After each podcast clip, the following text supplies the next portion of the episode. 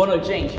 Ah, hoje a gente começa o nosso último estudo da nossa série de estudos sobre a grande narrativa ou a grande história das Escrituras. A gente está, desde alguns meses atrás, a gente ficou parado um tempinho aí que a gente voltou para aquele maldito lockdown e a gente agora está chegando no final daquilo que tem sido a nossa caminhada ao longo dos últimos meses. E a gente tem aprendido nesses últimos meses que a Bíblia conta uma grande história e essa grande história da Bíblia é a história de como Deus ele cria o seu reino, o homem ele tenta usurpar o reino de Deus, e Deus então põe em prática o seu plano de salvação e restauração da humanidade, que começa com uma promessa que ele faz para Adão e Eva, que vai se desenvolver lá na história de Abraão, do Antigo Testamento, nos profetas e tudo mais, e aí vai culminar em Jesus Cristo. Lembra? Jesus ele é o cumprimento de todas as promessas do Antigo Testamento. Jesus ele é aquele sobre quem Adão simbolizava e significava, Abraão, Davi, Moisés, todo mundo apontou para Jesus de alguma forma. E depois Jesus vem. Quando Jesus vem, o que ele diz e qual é, sei lá, o centro da sua mensagem? É chegado o reino de Deus. Chegou o reino de Deus, eu cheguei. Eu vim para mudar tudo, eu vim para consertar as paradas. Eu vim para estabelecer o meu reino. E aí Jesus morre, ressuscita e quando Jesus morre e ressuscita, ele diz para nós que nós fomos deixados aqui com uma missão. Qual é a missão? Ir por todo mundo e pregar o Evangelho, fazer discípulos de todas as nações. E nós vimos no nosso penúltimo estudo, ou melhor, no nosso último estudo, que quando nós nos tornamos parte da igreja de Jesus, nós somos aqueles a quem Jesus dá uma missão de anunciar o Evangelho do Reino, de fazer boas obras, de fazer com que o reino seja visto e vivido neste mundo. Mas então, hoje nós chegamos naquele que é o último dos capítulos da história. Vou essa, Júlia. Ah, o último, exatamente, o último parágrafo do último livro das Crônicas de Nárnia. Ah, e C.S. Lewis, quando ele vai terminar o seu livro, ele diz o seguinte: agora, finalmente, estamos começando o capítulo 1 da grande história que ninguém na terra jamais leu. A história que continua eternamente e na qual, na qual cada capítulo é muito melhor do que o anterior. Queridos, não existe melhor maneira da gente olhar para o futuro, e é exatamente sobre isso que o nosso estudo vai falar hoje, a não ser partir da perspectiva do qual o C.S. Lewis traz para nós. Aquilo que nós vamos ver hoje, na verdade, é o fim do começo e o começo daquilo que não tem fim. Esse é o assunto do nosso estudo de hoje. É o fim do começo, ou seja, é o fim de toda a história da humanidade neste mundo, neste lado da salvação, mas é o começo também da época que não vai ter fim, que é aquilo que nós vamos chamar de a época da nova criação. É aquilo que nos aguarda quando Jesus voltar e ele começando lá atrás na sua primeira vinda, de fato estabelecer o seu reino e restaurar todas as coisas. A gente tem bastante coisa para ver hoje aqui, mas eu quero ser bem direto em algumas coisas com você. E eu te desafio, não pisca, porque senão você vai se perder hoje. Mas eu te garanto, tem muita coisa que você vai falar assim: Uau, caraca, eu não fazia ideia que a Bíblia se conectava dessa forma. No nosso penúltimo estudo, nós vimos que Deus inicia a sua obra de redenção, ou seja, restauração, de salvação, quando o reino chega em Jesus Cristo, que esse reino avança quando a igreja tem a sua missão, e hoje, se você prestar atenção na nossa setinha, ela é a setinha que desce, ou seja, é o momento onde nós vamos entender o que ainda vai acontecer quando Jesus de fato vir e ele plenamente restaurar o seu reino. Tudo aquilo que nós vimos até agora diz respeito ao que já aconteceu e ao que está acontecendo. Até Jesus Cristo, o que aconteceu na, na época da igreja, nossa época, o que está acontecendo. E hoje a gente vai olhar para aquilo que ainda vai acontecer. Mas eu queria começar esse tempo junto com você respondendo uma pergunta que era uma pergunta que os discípulos fizeram para Jesus. Os discípulos olharam para Jesus lá em Atos capítulo 1 se você tem uma Bíblia, abre comigo rapidinho em Atos capítulo 1. Atos capítulo 1.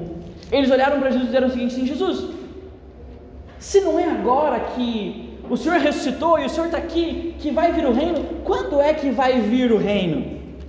Olha lá, Atos 1, do versículo 3 ao versículo 6. Esse é o indagamento dos discípulos. Eles olham para Jesus ali no versículo 3 e eles dizem o seguinte: Depois do seu sofrimento, Jesus apresentou-se a eles e deu-lhes muitas provas indiscutíveis de que estava vivo. Apareceu-lhes por um período de 40 dias, falando-lhes acerca do reino de Deus. E certa ocasião, enquanto comia com eles, deu-lhes esta ordem: Não saiam de Jerusalém, mas esperem, olha aí, pela promessa de meu Pai, da qual lhes falei. Que promessa é essa? A vinda do Espírito Santo, que a gente viu no nosso último estudo. Pois João batizou com água, mas dentro de poucos dias vocês serão batizados com o Espírito Santo. Então, os que estavam reunidos lhe perguntaram: Senhor, é neste tempo que vai restaurar o reino a Israel? Ou seja, Senhor, é agora que todas as suas promessas vão se cumprir? Porque a vinda do Espírito Santo era uma promessa, e no Antigo Testamento, quando o Espírito viesse, então chegou o fim dos tempos. Quando o Espírito viesse para fazer o coração da galera se voltar de fato para Deus, então agora de fato o fim dos tempos chegou. Mas Jesus olha para eles e responde o seguinte: não lhes compete saber os tempos ou as datas que o Pai estabeleceu pela sua própria autoridade. Jesus olha para eles e fala o seguinte: calma, não é agora, mas é já, já. Se você olhar um pouquinho para frente, no capítulo 3, versículo 21, quando Pedro está pregando, ele diz o seguinte: é necessário que ele, Jesus, permaneça no céu até que chegue o tempo em que Deus restaurará todas as coisas, como falou há muito tempo por meio dos seus santos profetas. Pedro então ele prega depois que Jesus manda o Espírito para eles uma mensagem e se converte uma galera nessa mensagem. E aí quando Pedro está explicando para o pessoal o que, que vai acontecer a partir de agora quando eles se convertem, Pedro olha para eles e fala o seguinte: Jesus vai voltar, mas ele vai voltar no tempo certo. E o tempo certo, quando esse tempo chegar, vai ser o tempo em que ele vai restaurar todas as coisas. Os discípulos então perguntam: Senhor, chegou o tempo? Pedro responde: Não, ainda não chegou o tempo. Mas quando o tempo chegar, então aí sim, Deus de fato restaurará todas as coisas. Mas dentro do Evangelho de Mateus, por exemplo, os discípulos já haviam feito essa pergunta. E aí se você se lembrar, e eu incentivo você a ler depois, Mateus capítulo 24 até capítulo 25, nesses dois capítulos, Jesus ensina para os discípulos como eles devem viver quando ele não estiver mais aqui. Se você olhar lá em Mateus capítulo 24, especialmente o comecinho, eles começam a falar sobre o templo, e Jesus diz: Eu vou destruir esse templo. E Jesus está falando do seu próprio corpo, e eu vou restaurar esse templo. E Jesus está falando do seu próprio corpo, mas Jesus dá a entender também que ele está falando do templo de Jerusalém que aquele templo vai cair em algum momento. E aí Jesus pergunta, ou melhor, os discípulos perguntam: Senhor, quando que vai cair esse templo? E Jesus dá uma série de sinais de quando isso vai acontecer, e ele diz que ele vai embora, mas ele deixa uma série de parábolas, de histórias que explicam como deve ser a vida aqui enquanto Jesus não vem.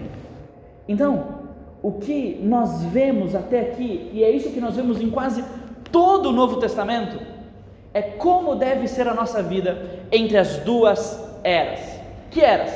A era da primeira vinda de Jesus, aonde Jesus ele começou a nos livrar do poder do pecado, ele começou a vencer Satanás, começou a curar pessoas, começou a trazer o seu reino de fato para este mundo, até a era onde Jesus vai consumar todas as coisas. As parábolas falam sobre isso, os ensinos do apóstolo Paulo falam sobre isso, o livro de Apocalipse fala sobre isso em certa medida. Então, se eu pudesse fazer um desenho para você, esse é o desenho que eu faria para te ajudar a entender essa vida entre eras. Esta era presente ao mundo no qual nós vivemos hoje. Aqui existe pecado, aqui existe dor, aqui existe sofrimento, aqui é o que acontece e existe desde Gênesis 3. Essa é a era que a gente vive. Mas então, Jesus vem na sua primeira vinda, ele morre e ressuscita. Quando Jesus ressuscita, ele tem o que? Um corpo que é glorificado. Ou seja, Jesus tem um corpo que não é mais carnal, suscetível ao pecado, manchado pelo pecado. Jesus tem um corpo que não morre mais. Jesus tem um corpo restaurado, que é aquilo que vai existir na eternidade para todo mundo.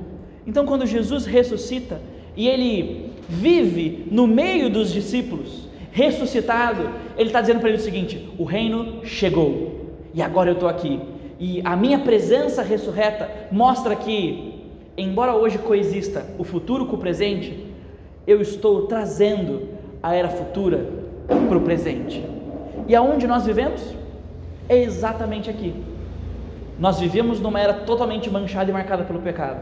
Quando Jesus vem e ressuscita, essas eras se sobrepõem.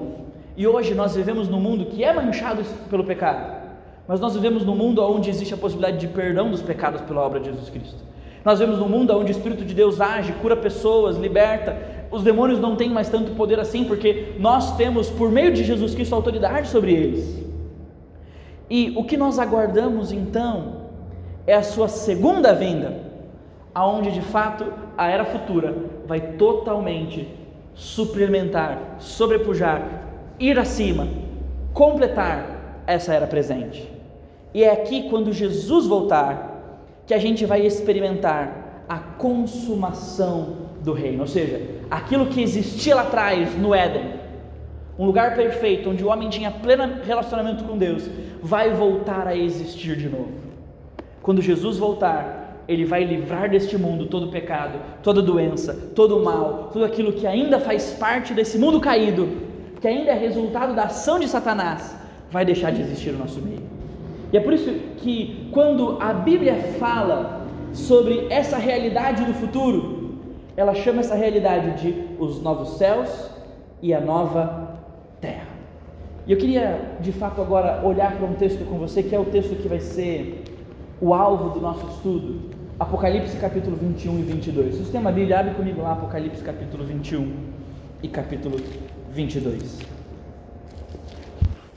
E eu quero ler Apocalipse 21 e 22 inteiro com você, e depois ah, a gente vai olhar para alguns elementos específicos aqui. Então vai me acompanhando, vai ouvindo a leitura junto comigo. Apocalipse capítulo 21 e capítulo 22. Diz o seguinte a palavra de Deus: Então eu vi novos céus e nova terra, pois o primeiro céu e a primeira terra tinham passado, e o mar já não existia. Vi a cidade santa, a nova Jerusalém, que descia dos céus da parte de Deus, preparada como uma noiva adornada para o seu marido. Ouvi uma forte voz que vinha do trono e dizia: Agora o tabernáculo de Deus está com os homens com os quais ele viverá, e eles serão o seu povo. O próprio Deus estará com eles e será o seu Deus. Ele enxugará os seus olhos de toda lágrima. Não haverá mais morte, nem tristeza, nem choro, nem dor, pois a antiga ordem já passou. Aquele que está sentado no trono disse: Estou fazendo novas todas as coisas. E acrescentou: Escreva isso, pois estas palavras são verdadeiras e dignas de confiança. Disse-me ainda: Está feito eu sou o Alfa e o Ômega, o princípio e o fim. Aquele a quem tiver sede, darei de beber gratuitamente da fonte da água da vida. O vencedor herdará tudo isso, e eu serei o seu Deus, e ele será meu filho. Mas os covardes, os incrédulos, os depravados, os assassinos, os que cometem imoralidade sexual, os que praticam feitiçaria, os idólatras e todos os mentirosos, o lugar deles será no lago de fogo que arde enxofre. Esta é a segunda morte. Um dos sete anjos, que tinha sete taças cheias das últimas sete pragas, aproximou-se e me disse: Venha, e eu lhes mostrarei a noiva, a esposa do cordeiro. Ele me levou no espírito a um grande alto monte e mostrou a cidade santa, Jerusalém, que descia dos céus, da parte de Deus. Ela resplandecia com a glória de Deus, e o seu brilho era como a de uma joia muito preciosa, como jaspe, clara como cristal tinha um grande alto muro com doze portas e doze anjos junto às portas. Nas portas estavam escritos os nomes das doze tribos de Israel. Havia três portas ao oriente, três ao norte, três ao sul e três ao ocidente. O mundo da cidade tinha doze fundamentos, e neles estava o nome dos doze apóstolos do Cordeiro. O anjo que falava comigo tinha como medida uma vara feita de ouro para medir a cidade, as suas portas e seus muros. A cidade era quadrangular, de comprimento e larguras iguais.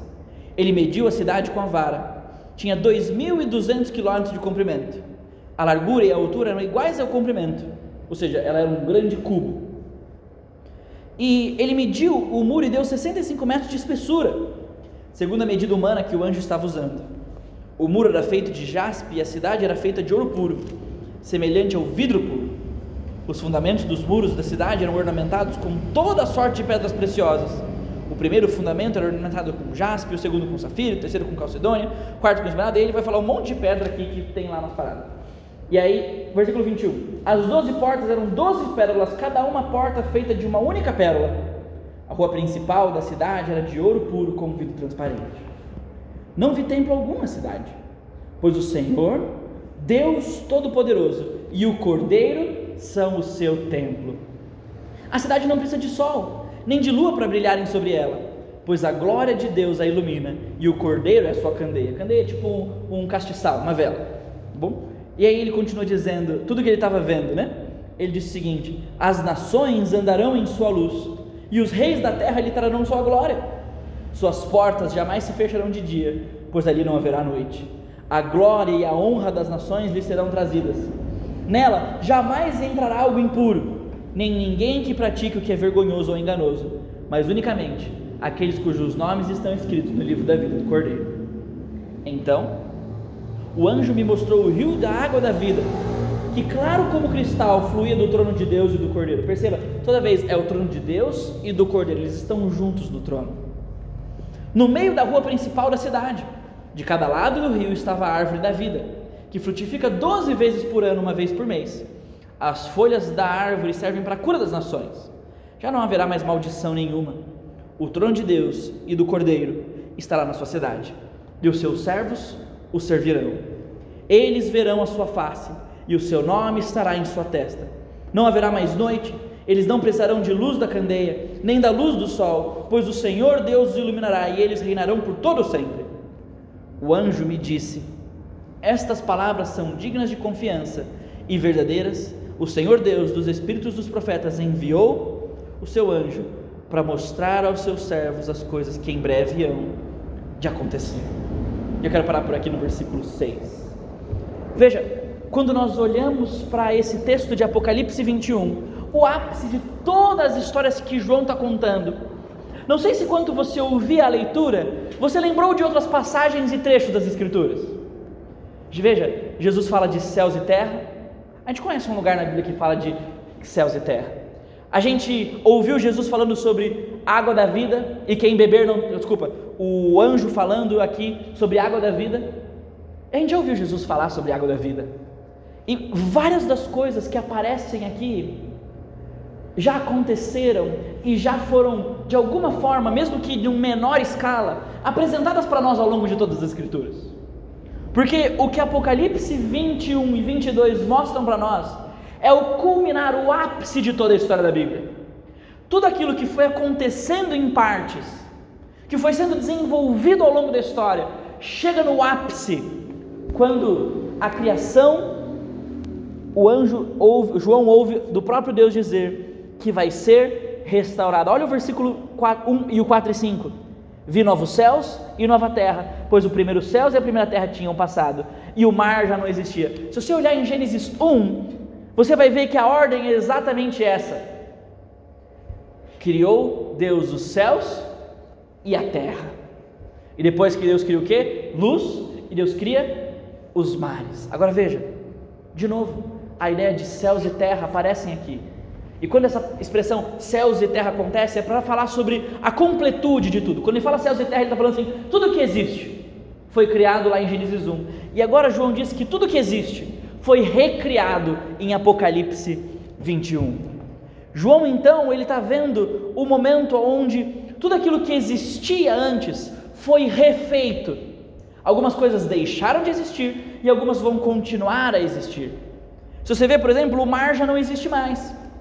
E aí a galera hippie da praia vai falar assim: pô, tá de sacanagem, Deus. Eu jurava que eu ia passar a eternidade na praia. Jurava que eu ia passar a eternidade tomando, sei lá, uma água de coco e tudo mais, mas talvez tenha mar no céu, tá bom? João não o viu e ele diz que não existe porque o mar simboliza algo.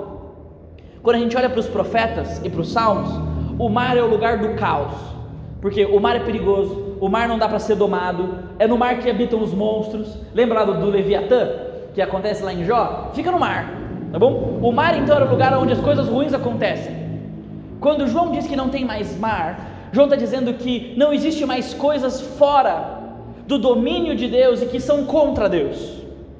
Agora tudo foi colocado debaixo do domínio de Deus. Nada existe que questione ou desautorize o próprio Deus.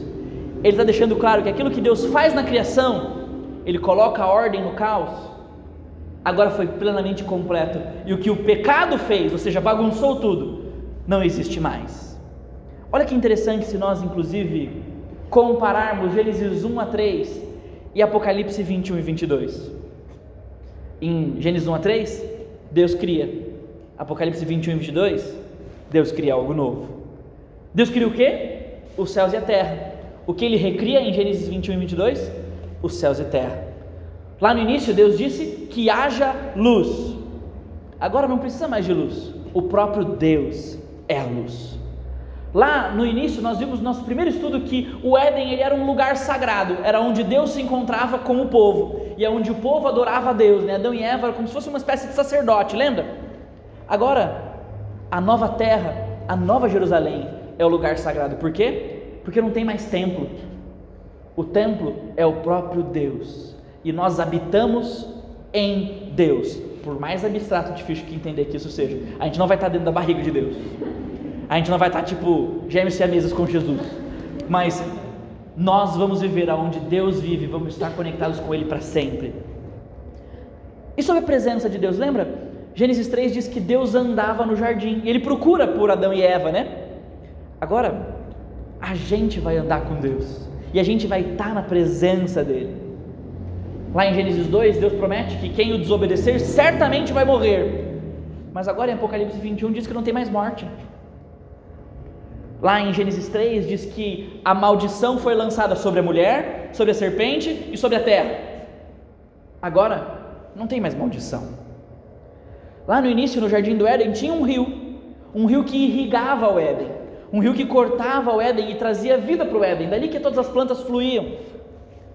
Agora tem um rio, e esse rio sai do trono de Deus, ou seja, Deus ele doa a vida é dele que a vida que vai existir na eternidade vai vir.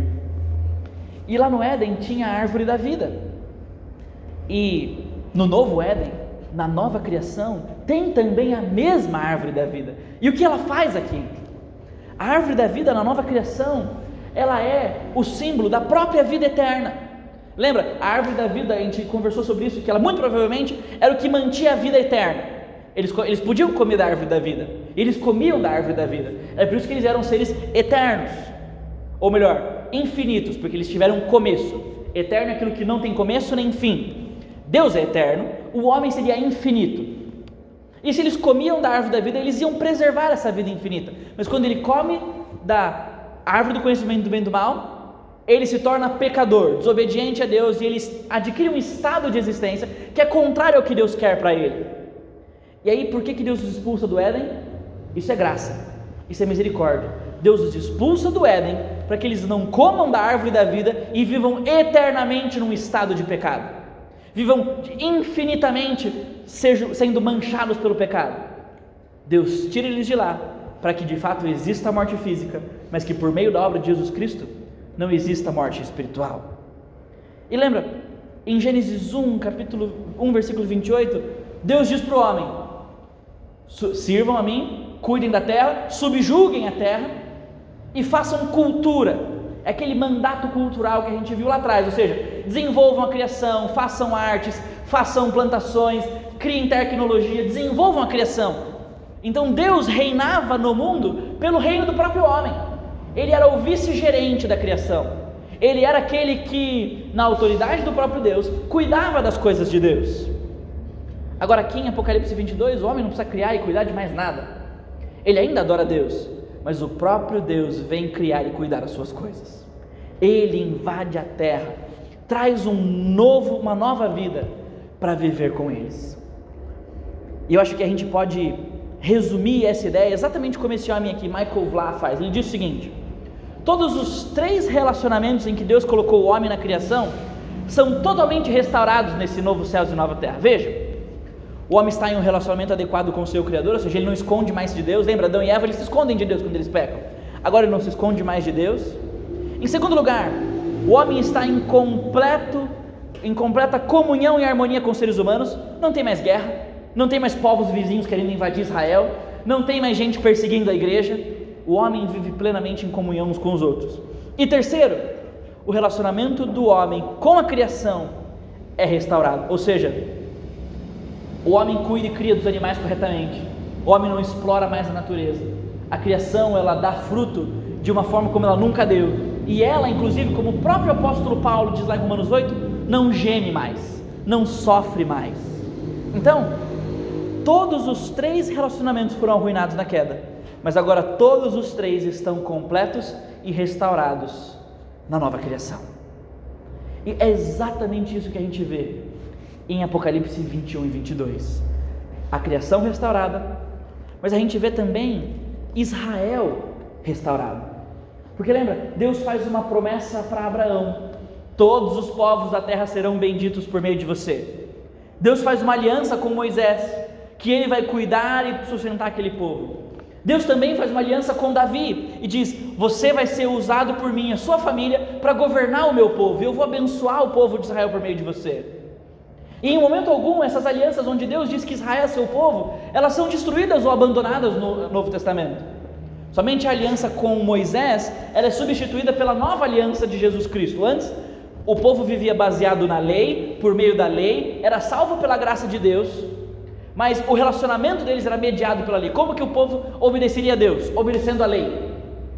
No Novo Testamento, quando Jesus morre e ressuscita, ele diz que essa é a nova aliança no seu sangue.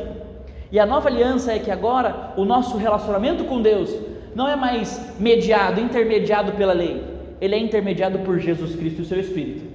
A gente vive os mandamentos da palavra de Deus, mas a gente vive os mandamentos da palavra de Deus por causa de Jesus Cristo. A gente vive os mandamentos de Jesus Cristo. A gente vive os ensinos dos apóstolos. A gente vive os preceitos de toda a palavra de Deus. Mas toda a palavra de Deus por meio de Jesus Cristo. Mas se você olhar em Apocalipse 7, vai com a sua Bíblia rapidinho comigo lá para Apocalipse 7, versículo 4. Você vai ver que João enxerga lá na frente, no Apocalipse, o próprio povo de Israel. Ele diz: Então ouvi o número dos que foram selados, 144 mil de todas as tribos de Israel. Gente, quem são os 144 mil? Não são os testemunhas de Jeová, tá bom? Não são os adventistas. Os 144 mil são todas as tribos de Israel. Como que Deus faz essa conta? Não faço ideia. Não sei nem fazer as minhas normais do meu orçamento financeiro em casa. Mas Deus sabe fazer essas contas. Mas o Israel que ele fala aqui é a nação de Israel e representantes de todas as épocas e do povo de Israel. Gente de todas as tribos, Deus vai restaurar o povo e ele fez uma promessa para o povo no Antigo Testamento. Que promessa é essa? Que eles seriam um dia de fato o seu povo e não mais seriam rebeldes. É aqui que isso começa a se cumprir. Deus vai restaurar a nação de Israel, vai torná-los de novo uma parte essencial do seu plano, vai trazê-los de volta à primazia de tudo aquilo que ele prometeu para Israel. Então, o livro de Apocalipse mostra que Deus, inclusive, tem um plano para Israel. Só que, quando Deus fala de Israel, Ele nunca fala de Israel somente, Ele fala de nós também. Porque lembra, qual é a promessa para Abraão? Todas as nações da terra vão ser abençoadas por você. Então não era somente bênção para o povo de Israel, era para Israel e para todo mundo que se achegasse a Abraão e o povo de Israel. Lembra de Jesus? Jesus é aquele que é a semente prometida para Abraão, ou seja, é por meio de Jesus que vem a bênção para Israel. Então todo mundo que se aproxima de Jesus é herdeiro das mesmas bênçãos que Israel é herdeiro. É abençoado, amado e cuidado por Deus da mesma forma como o povo de Israel era. Olha que interessante os versículos 9 e 10 desse mesmo capítulo 7. Depois disso, ou seja, depois de ter visto as tribos de Israel, olhei e diante de mim estava uma grande multidão que ninguém podia contar, de todas as nações, tribos, povos, línguas em pé diante do trono e do cordeiro, com vestes brancas e segurando palmas. Lembra de um lugar na Bíblia onde a galera segurava palmas também? Quando Jesus entra em Jerusalém a primeira vez, para ele ser coroado com uma coroa de espinhos? Agora olha o que eles cantam: A salvação pertence ao nosso Deus, que se assenta no trono e ao cordeiro. Então, quando João vê Israel sendo restaurado, ele vê também todos os povos da terra tendo parte nessa nova criação. Ou seja, o novo céus e nova terra, gente, não é somente para o povo de Israel, é para todo o povo de Deus, para todos aqueles que creem em Jesus como seu Salvador, o seu Messias, o seu libertador. Israel tem um lugar, mas isso inclui também os gentios. Mas um outro elemento que a gente viu ao longo de todo o nosso curso, de todo esse nosso estudo que a gente fez juntos aqui sobre toda a história da Bíblia, é que qual é o tema central de toda a história da Bíblia? O reino de Deus. O reino de Deus por meio de Jesus Cristo. E agora, sabe o que a gente vê de novo em Apocalipse? O reino de Deus. Agora o reino de Deus plenamente estabelecido. Olha Apocalipse capítulo 5, versículo 9 e 10. Dá uma olhadinha aí para trás, Apocalipse capítulo 5, versículo 9 e 10. Ele vai falar sobre o cordeiro que é digno de abrir os, os selos, aquele que com o seu sangue comprou gente todos os povos, tribo, língua, nação. Mas olha o versículo 10 especificamente, Apocalipse 5. E tu os constituíste reino e sacerdotes para o nosso Deus, e eles reinarão sobre a terra. Ou seja, o plano de Deus de ter um reino, um reino neste mundo, um reino neste planeta criado por Ele, vai se cumprir um dia. E Ele vai usar pessoas de todas as tribos, de todos os povos, de todas as línguas, de todas as nações. E esse reino não é somente de Israel, não é somente da linhagem de Davi, porque olha o capítulo 12. Olha o capítulo 12.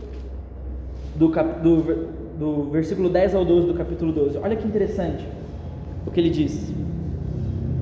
Então ouvi uma forte voz dos céus que dizia: Agora veio a salvação, e veio também o poder, e veio o reino do nosso Deus, ou seja, o domínio soberano de Deus chegou, e a autoridade do seus Cristo. Por que chegou? Pois foi lançado fora o acusador dos nossos irmãos, que os acusa diante do nosso Deus de dia e de noite. Eles o venceram pelo sangue do Cordeiro, pela palavra do testemunho que deram, e diante da morte não amaram a própria vida. Portanto, celebrem os céus e os que nele habitam, mas ai da terra e do mar, pois o diabo desceu até vocês e está cheio de fúria, pois sabe que lhe resta pouco tempo. Ou seja, o próprio anjo agora ele diz que o reino de Deus existe para todos aqueles que não são vencedores nos seus próprios méritos, não é para pessoas que são boas em si mesmo, não é para pessoas que simplesmente cumpriram os mandamentos de Deus, deram o dízimo e participaram do clubinho da igreja, não. É para todos aqueles que venceram. E veja como é que eles vencem? Pelo sangue de Jesus Cristo. Ou seja, a vitória deles é a vitória de Jesus. Eles são vencedores porque Jesus venceu a morte. E eles creram nisso. E é isso que ele diz, a palavra do testemunho que deram, ou seja, eles confiaram em Jesus e testemunharam que eles criam em Jesus. E, inclusive, diante da morte não amaram sua própria vida, ou seja, eles não negaram Jesus quando as coisas ficaram pretas, ficaram tensas, ficaram difíceis. Eles amaram mais a vida com Jesus do que a própria vida. E é por isso que o que nós vemos aqui é o reino de Deus restaurado, mas que vai inclusive ter uma expressão nesse mundo. É aquilo que a galera chama de o reino milenar. Ou seja, vai ter uma época que Deus tem que cumprir umas promessas com Israel, e ele vai de fato, Jesus, sentar no trono em Israel, e ele vai reinar sobre o mundo por um grande período de tempo.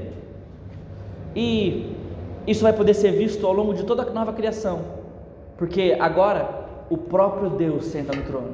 E aquela ideia de que Deus ele era rei lá no início, quando ele criou Éden, agora está de fato novamente estabelecida, porque Deus agora reina sem oposição no seu mundo.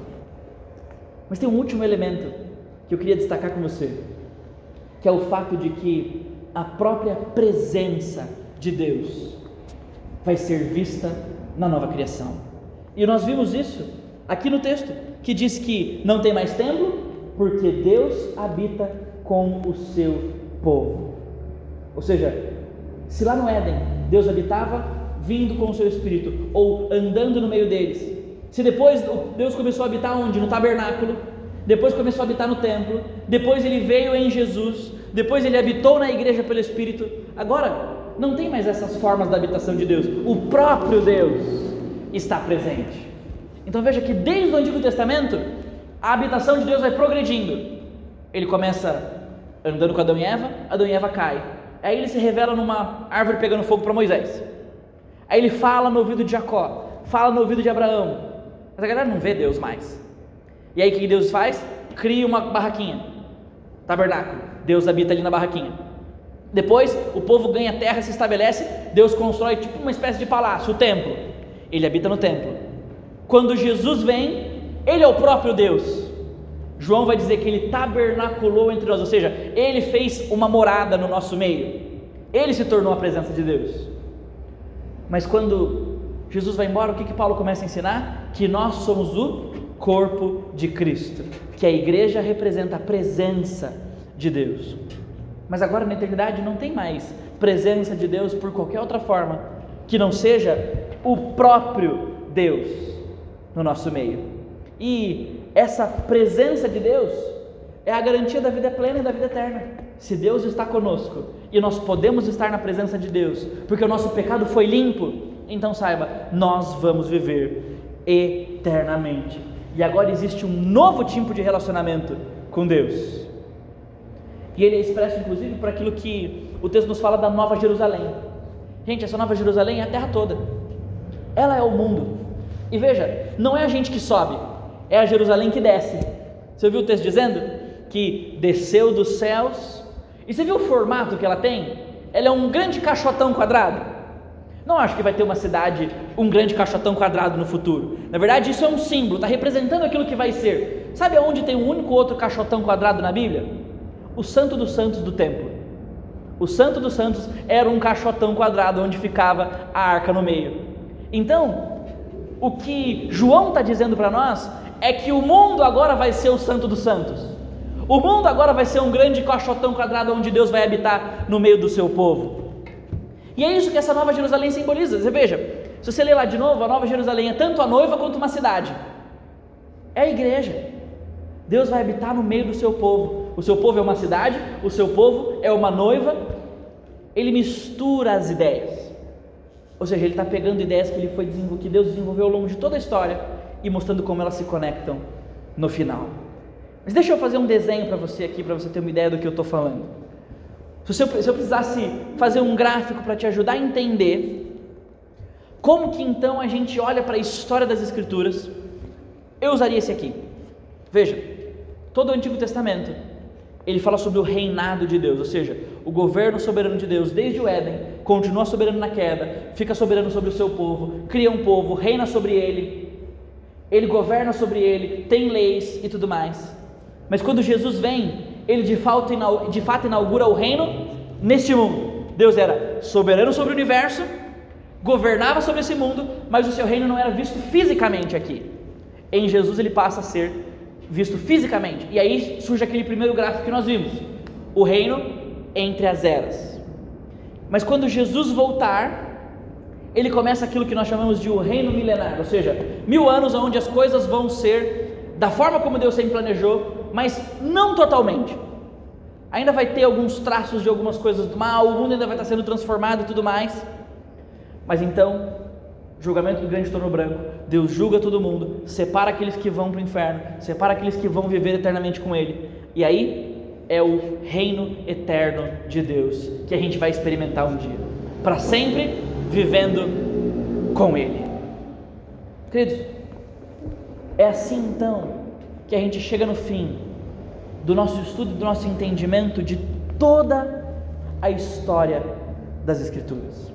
E eu acho que a gente precisa terminar toda essa grande história das Escrituras orando. Porque se a gente olha para tudo isso e vê que, mesmo em meio ao nosso pecado, mesmo em meio à nossa sujeira, mesmo em meio à nossa desobediência, mesmo em meio à nossa falta de compromisso com Deus, Deus não nos abandona e Ele tem reservado algo muito maior e melhor para nós do que este mundo. A gente precisa orar e agradecer a Deus e louvar a Deus, porque Ele tem promessas para nós de uma vida no futuro que é melhor do que essa vida presente. Ele tem promessas para nós de uma vida na eternidade que não mais vai ser manchada pelo pecado nessa vida presente. Como vocês sabem, ah, esses últimos dias têm sido dias bem difíceis para mim. A gente perdeu na quinta-feira um dos nossos melhores amigos lá em Atibaia, o Caio. E uma coisa que nós temos tentado pensar como amigos e como família, e eu estava conversando com, com um menino do meu pequeno grupo esses dias do discipulado, e ele falou para mim assim: Pedro, aquilo que tem me sustentado em não sofrer demais com a morte do Caio. Caio tinha 34 anos, dois filhos pequenos, e não morreu de Covid. Aquilo que tem me sustentado em meio à morte do Caio tem sido saber que Deus, pela sua misericórdia, escolheu Caio para experimentar as coisas boas antes de nós. Deus escolheu levar o Caio para experimentar uma vida melhor do que essa antes de nós. Isso é graça, isso é misericórdia. Eu falei para ele assim, cara, é verdade. A gente sofre com a dor aqui, mas o Caio não sofre de saudade, porque toda saudade que ele tinha, na verdade, era uma saudade de Jesus. E ele de fato vive e habita com Jesus. E ele experimenta hoje não mais a doença que o levou para a UTI, não mais as noites de sofrimento e angústia de estar lá e não poder estar com a sua família. E ele nem sabe, inclusive, da saudade que a gente sente. A gente sofre com uma coisa que ele nem faz ideia. Porque o que a gente talvez precise colocar dentro do nosso coração é que, como eu sei que o Caio tinha, é um desejo de sermos atraídos por esse novo céu e nova terra. A gente precisa aprender a desejar a nova criação. A gente precisa aprender a querer estar cada vez mais com Jesus e cada vez menos apegado às coisas deste mundo. A gente precisa desmamar dessa vida, gostar menos das coisas que a gente pode conquistar com o nosso dinheiro, gostar menos das coisas que a gente pode conquistar com o nosso trabalho, com os nossos feitos, mas gostar cada vez mais das coisas que Jesus conquistou com o trabalho dele, com o feito dele, com a vida dele para nós. A certeza de que em meio ao caos dessa vida existe uma vida maior e melhor que nos espera na eternidade. Por isso, esse autor que eu gosto muito, Donald Carson, ele ora da seguinte maneira quando ele termina de falar sobre esse assunto que a gente está conversando. Ele diz o seguinte: Senhor Deus, atraia-nos ao novo céu e à nova terra precisamente porque isso nos tornará melhores mordomos da tua graça nesse mundo. Abra os nossos olhos para que vejamos a Jesus, o preço que ele pagou e a graça que ele derramou sobre nós, até que sejamos cativados por sua beleza, consumidos por um coração cheio de adoração, por amor a Jesus. Amém. Gente, essa é a minha oração por todos nós que a gente olhe para o futuro e veja que tudo que de fato vale a pena ser conquistado no mundo, ser ah, construído aqui, não se compara com aquilo que Jesus conquistou para nós na cruz e que nos espera para a eternidade. Por isso, eis aqui um resumo de tudo aquilo que nós vimos nesses últimos encontros. A nova criação, em certa medida, ela é um espelho do passado, só que ela é maior e melhor. E o grande tema dessa nova criação, ou seja, dessa nova era que Deus está preparando para nós, é a vida eterna restaurada que a gente vai experimentar com Deus. E a possibilidade de que a gente vai ter lá é a possibilidade de servir a Deus com tudo aquilo que Deus nos deu, sem sermos manchados pelo pecado. Imagina a gente poder adorar sem se cansar, a gente poder servir sem ficar com sono, a gente poder trabalhar para Deus e sentir aquele prazer, aquela paixão queima no coração. Sabe aquele momento que você pede perdão e você sente que você foi perdoado? Isso é bom, não é? Imagina, esse é o sentimento da eternidade. A gente vai passar a eternidade com um senso de que Deus não tem nada que Ele olha para nós e Ele vê de errado em nós. Sabe aquele dia que você vai dormir com peso na consciência e você às vezes perde o sono? A eternidade é uma eterna consciência leve, onde não existe mais nada que nos acusa e essa é a esperança da nossa vida eterna. Não são férias celestiais, mas é um novo mundo perfeito onde a gente vai habitar. A gente vai ter trabalho na eternidade. trabalho existe antes da queda. Vai ter coisa para a gente conhecer na eternidade, vai ter coisa para a gente estudar na eternidade, vai ter futebol para jogar na eternidade, creio eu. Uhum. Mas nesse novo mundo que a gente vai habitar, é tudo maior e melhor. E é por isso que eu queria terminar esse nosso momento juntos aqui, lembrando você daquilo que a gente tem conversado em todos os nossos estudos, que Histórias moldam a nossa vida. A história que você adota molda a sua. Aquilo que você crê faz com que você viva por. Então, como eu tenho dito em todos os estudos, nós precisamos abraçar a grande história da Bíblia e encontrarmos o nosso lugar nela.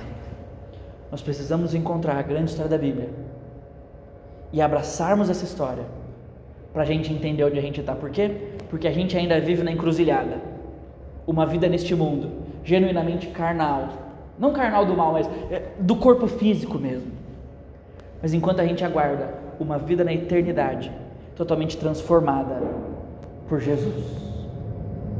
Eu queria terminar esse momento orando de novo com vocês, mas eu queria dar a oportunidade para alguém orar. Um rapaz e uma moça, duas pessoas que quiserem orar por esse tempo e agradecer a Deus por esse tempo que nós tivemos juntos nessa série, pela esperança de que as mortes que a gente tem visto nesse mundo, as dificuldades que a gente tem sofrido, as coisas ruins que nós temos experimentado, elas não se comparam com a vida eterna que Deus tem reservado para nós algo maior e melhor. Então, se você quiser orar nesse momento, queria deixar ali para você fazer uma oração de gratidão a Deus. Coloca diante de Deus o que você está sentindo no seu coração, quanto você o ama por causa daquilo que Ele te promete, e a gente termina, tá bom?